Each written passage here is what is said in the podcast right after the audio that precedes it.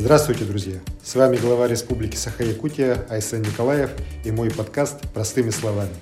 Здесь я разбираю отдельные важные для республики темы и вопросы, которые вы задаете мне в соцсетях. Текущий учебный год завершается, и все чаще в соцсетях вы спрашиваете, когда и в каком формате школьники будут сдавать экзамен. Сразу скажу, что дата проведения ЕГЭ до сих пор неизвестна но недавно мы получили разъяснение по другим важным моментам. Сперва о ситуации в республике. В этом году у нас 7948 выпускников 11 классов, 6364 из них планируют поступать в ВУЗ. Еще 12 881 человек выпускаются из 9 классов. Напомню, что 6 апреля 147 624 из якутских школьников – в 649 школах занимались дистанционно. Это 96% от всего числа обучающихся. Очные занятия были разрешены в труднодоступных и отдаленных населенных пунктах, но и там действовали ограничения по количеству человек в классах.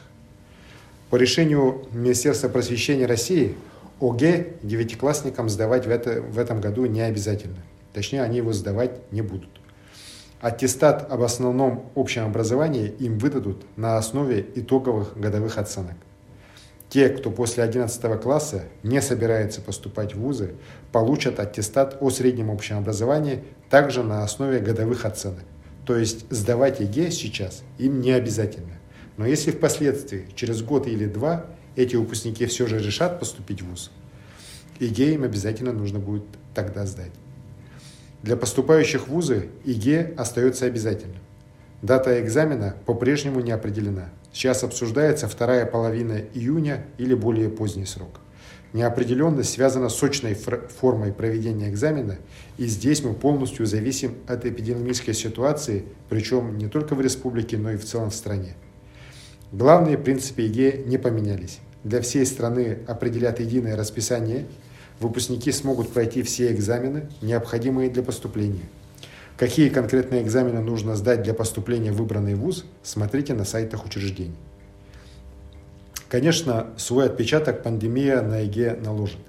Все участники экзаменационного процесса будут проходить термометрию, помещения будут предварительно дезинфицировать, рассадка в аудиториях строго с соблюдением дистанции в полтора метра.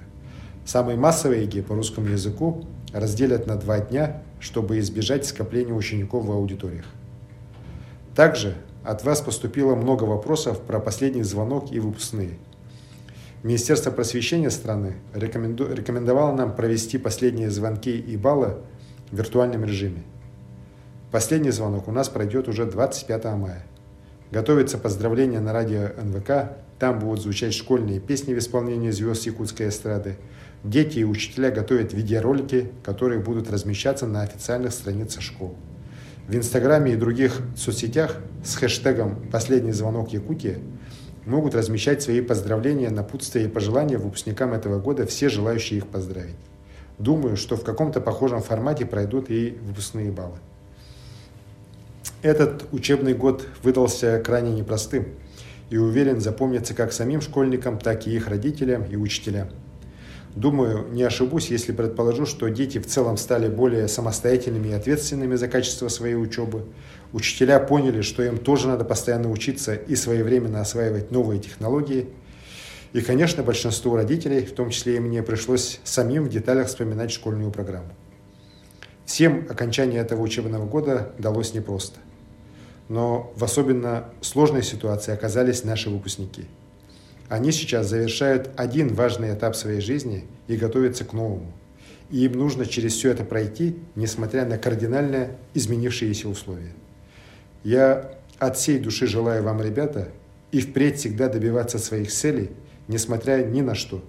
Пусть эта ситуация сделает вас только сильнее. Желаю успехов на экзаменах и удачи на выбранном жизненном пути. У вас обязательно все получится. С вами был глава Якутии Айсен Николаев в подкасте «Простыми словами».